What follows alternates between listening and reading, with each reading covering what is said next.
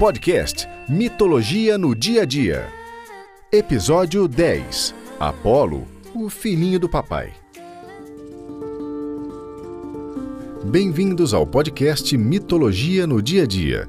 Em nosso décimo episódio falaremos sobre Apolo, ou Febo, o deus Sol, que mais nitidamente traz a imagem daquilo que pretendia ser a civilização grega: cultura, conhecimento, racionalidade, sabedoria, estética, juventude, beleza, justa medida, clareza e luz. Tudo isso é o espírito grego.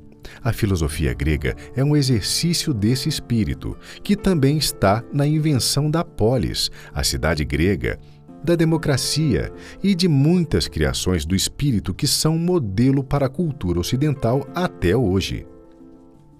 Apolo é a justa medida, o método correto, onde através do distanciamento é possível alcançar o conhecimento racional. E para acompanhar este episódio, sugerimos a você, caro ouvinte, que ouça nas plataformas digitais a música Seta e o Alvo, de Paulinho Mosca. Alô? Oi, amiga, tudo bem? Me conta, qual a novidade do dia?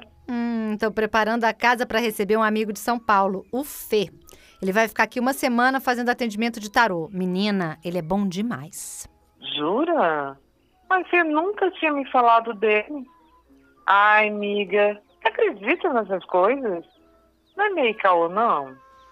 Olha, desde que o mundo é mundo, existem os oráculos e a vidência como instrumento de autoconhecimento. Então eu super acredito.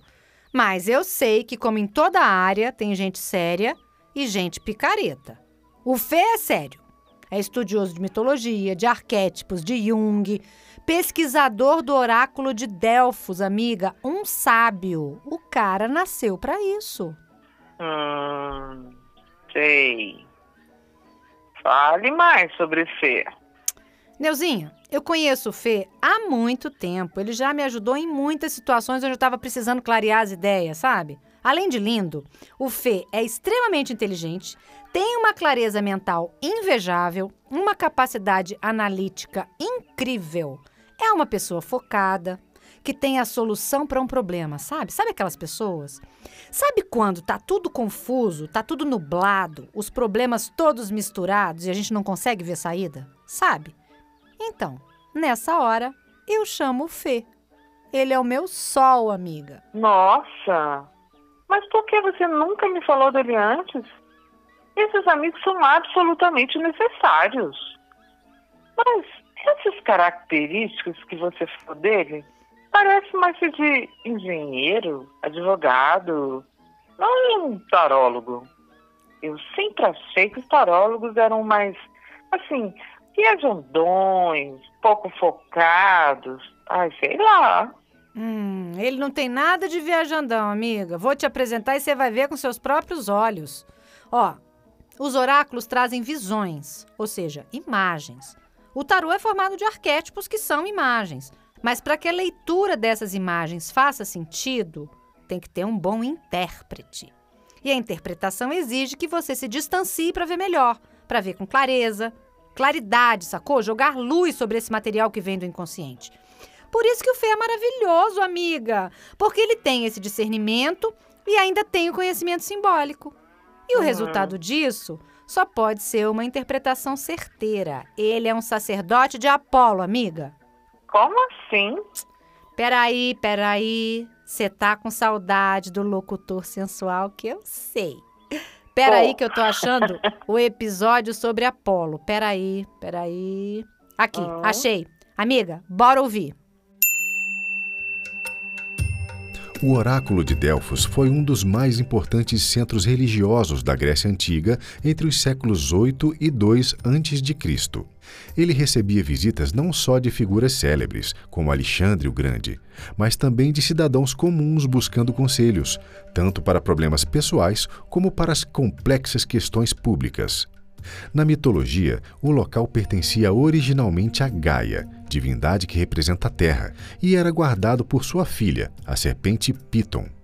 O deus Apolo assumiu o controle do lugar, após matar a serpente, que caiu numa fenda do solo e teria entrado em decomposição, passando a emitir vapores intoxicantes. A pitonisa, que era a sacerdotisa do lugar, inalava tais gases, entrava em transe e tinha então seu espírito possuído pelo deus Apolo, que fazia as profecias por meio dela. Sei. Gostei dos vapores intoxicantes. Você também usa esses vapores? Ah, não esculhamba, Nilzinho. o Fê é sério. E agora uma palavra de nossos apoiadores. Dona Hortência traz a pessoa amada sob encomenda. Se não for do seu agrado, a devolução é garantida. Quer saber? Fiquei curiosa, vou marcar com o Fê. Preciso que ele me traga um homem em três dias sem devolução. Amiga, o Fê é tarólogo, não mágico. Hum. Mas com certeza ele pode te ajudar a ter mais clareza sobre o tipo de homem que você quer. Eu acho que você precisa mesmo é centrar, entendeu? Acessar seu Apolo interior, que é o arquétipo do arqueiro, pegar sua flecha e atingir um alvo. Fica aí atirando pra tudo quanto é lado nesse Tinder, hein, amiga? é, tá certa. Ai, atirar pra tudo quanto é lado dá uma canseira. Bom, amiga, ó, o Fê chega amanhã, marca logo essa consulta e eu já vou te adiantando. Ele vai te passar um banho, um chá para purificação. Ele vai te dizer que a gente tem que chegar na sessão mais leve, mais disponível, para facilitar a leitura e deixar o inconsciente falar. Daí sim, o oráculo vai te mostrar a flecha e o alvo, que no fundo, no hum. fundo, é sempre a gente mesmo, né? Já sei. Conhece-te a ti mesmo. É isso que você quer dizer? É bem isso. Apolo, Deus por excelência do metron, da justa medida, da forma e do equilíbrio, contrapõe-se a Dioniso, Deus do excesso, do descomedimento e do êxtase. Quando o ser humano é acometido pela híbris, ou seja, uma confiança excessiva, uma arrogância ou uma insolência, ele ultrapassa a justa medida e comete uma afronta aos deuses, justo por ousar igualar-se a eles, indo além de si mesmo. Por isso é por eles castigado. Assim, caro ouvinte, fique bem atento às três máximas de Apolo. Todas as coisas têm sua justa medida. Nada em demasia e Conhece-te a ti mesmo. Este último, um dos aforismos mais famosos da história, que encontrava-se na porta de entrada do Templo de Delfos. Ai, se conhecer é tarefa de uma vida. Ai, amiga, o que seria da gente sem terapia? Ai, nem me fale. O problema é que esse conhece-te a ti mesmo é um buraco sem fundo. Quanto mais a gente cava, mais a gente cava, mais a gente chega à conclusão de Sócrates. Só sei que nada sei. Aff, a gente resolve uma coisa, todo mostrinho das caras, né? Ai, puro trem fantasma. é isso mesmo. Saber que não sabe já é bom demais, né, amiga? Traz humildade, baixa a bola do ego, evita a tal da híbris, que é o orgulho, né? Ai, haja autoconhecimento. O James Hillman fala que o papel da terapia é fazer alma. Nossa, que lindo! Fazer alma. É, bonito, né? Ó, na lira lindo. de sete cordas, que é o instrumento musical do deus Apolo, cada corda representava uma vibração da alma, tipo os sete chakras. Então, viemos para esse mundo aprender a tocar a nossa lira, ou seja, a nossa alma. Nossa, muito lindo isso. E agora, um segundo de poesia no seu dia, com hino a Apolo. Doma teu espírito, respeita o limite.